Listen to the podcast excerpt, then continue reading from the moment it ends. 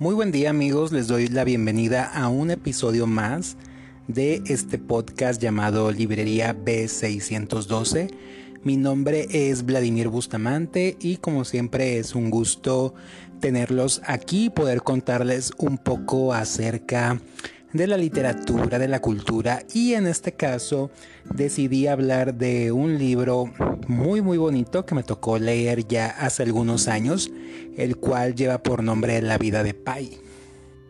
Muchos de ustedes deben de identificarlo más por la película que salió por allá en el 2013, si no me equivoco, 2014 y que tuvo una gran aceptación y de hecho pues también tuvo varios premios en lo que fue las cuestiones del cine, ¿bien? Y bueno, en esta ocasión hablaremos más de la novela escrita por el canadiense Jean Martel. Pero ¿de qué trata la vida de Pai o quién es su protagonista? Bien, él es Pisin Molitor Patel, el cual es originario de la ciudad de Pondicherry en India. Este chico de la India pues ha recibido su nombre gracias a una piscina muy famosa en Francia y por esta razón tiene este nombre tan peculiar que en la escuela le trae pues algunas burlas, gran bullying, pero él descubre que su nombre al abreviarlo pues se convierte en PAE o el pique es 3.1416 y ya su significado se vuelve un motivo de orgullo para él. Algo que resalta mucho en la vida de Pai es que su familia se dedica a cuidar un zoológico y hay una gran cantidad de animales. De hecho, es uno de los grandes atractivos de que podemos ver una gran variedad de vida animal, en la cual pues también resalta mucho el tigre de Bengala Richard Parker que toma un papel protagónico más adelante en la historia.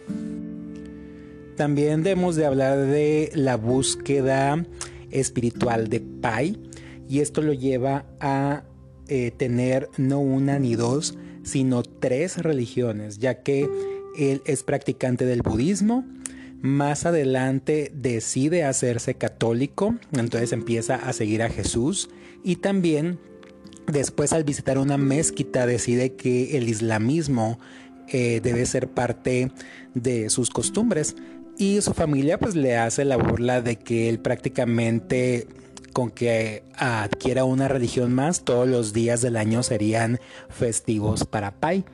Y esta búsqueda espiritual al principio del libro nos hace informarnos mucho de estas religiones, nos da una reseña muy, muy certera de ellas y también lo que siente Pai al encontrarse con de alguna manera estas ideas, ¿no? estas religiones. Como prácticamente él se maravilla por las enseñanzas de Cristo, por lo que dice Mahoma, por lo que dice Buda, y es algo que enriquece mucho la primera parte del libro, que pues, termina cuando la familia de Pai decide mudarse a América y se llevan a todos sus animales en jaulas en un barco. Desafortunadamente este barco naufraga, todo mundo fallece, el único sobreviviente es Pai prácticamente y también el famoso tigre de Bengala Richard Parker que adquiere este nombre debido a un visitante americano, ¿no? Que se equivocaron ahí a la hora de, de en los boletos se le da el nombre de Richard Parker de este de esta persona americana a la hora de que lo mandan. Ya en la segunda parte vemos cómo Pai sobrevive 227 días en un bote salvavidas junto a este tigre.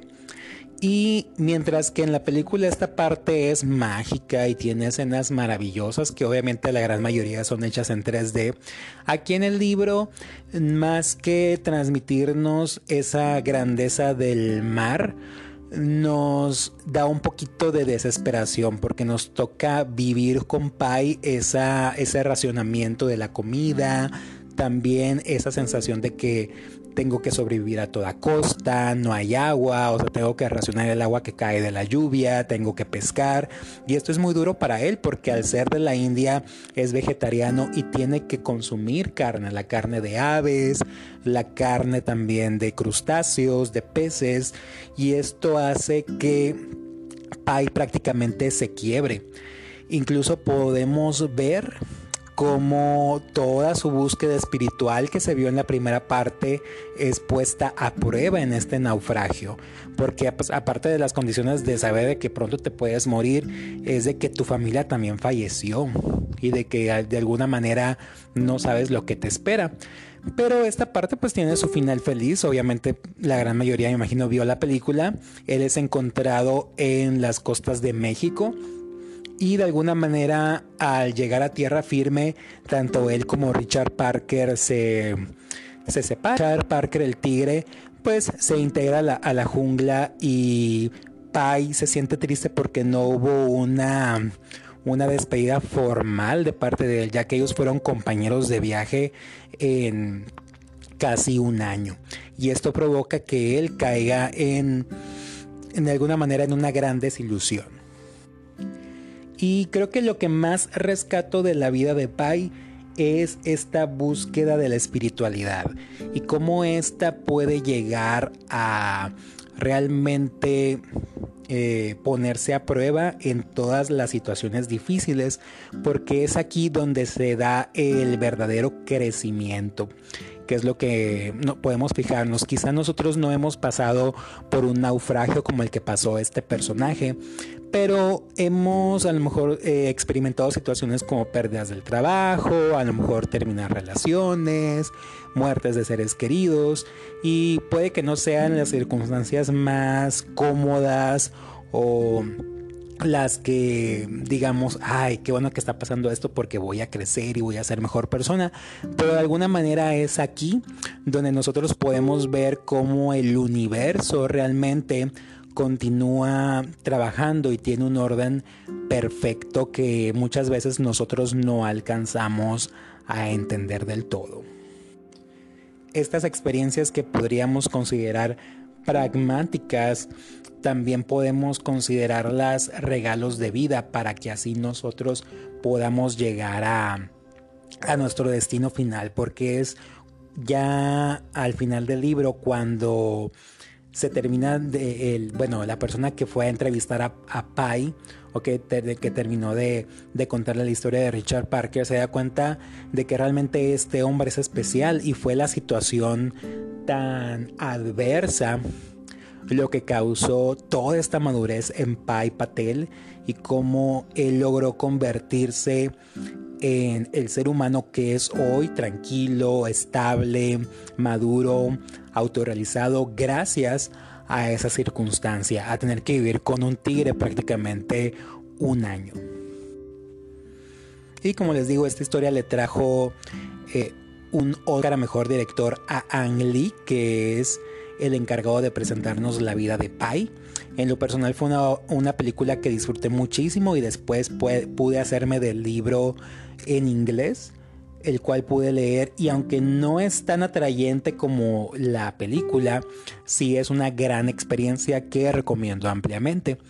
Y bien, eh, espero que les haya gustado este pequeño segmento, que puedan disfrutar esta obra, tanto en su versión cinematográfica como en su versión libro. Saben que pueden adquirirlo en las librerías de su gusto. Están eh, ahorita los envíos gratis en muchas partes. Hay muchas ofertas y realmente es un título que vale la pena disfrutar en esta temporada otoñal.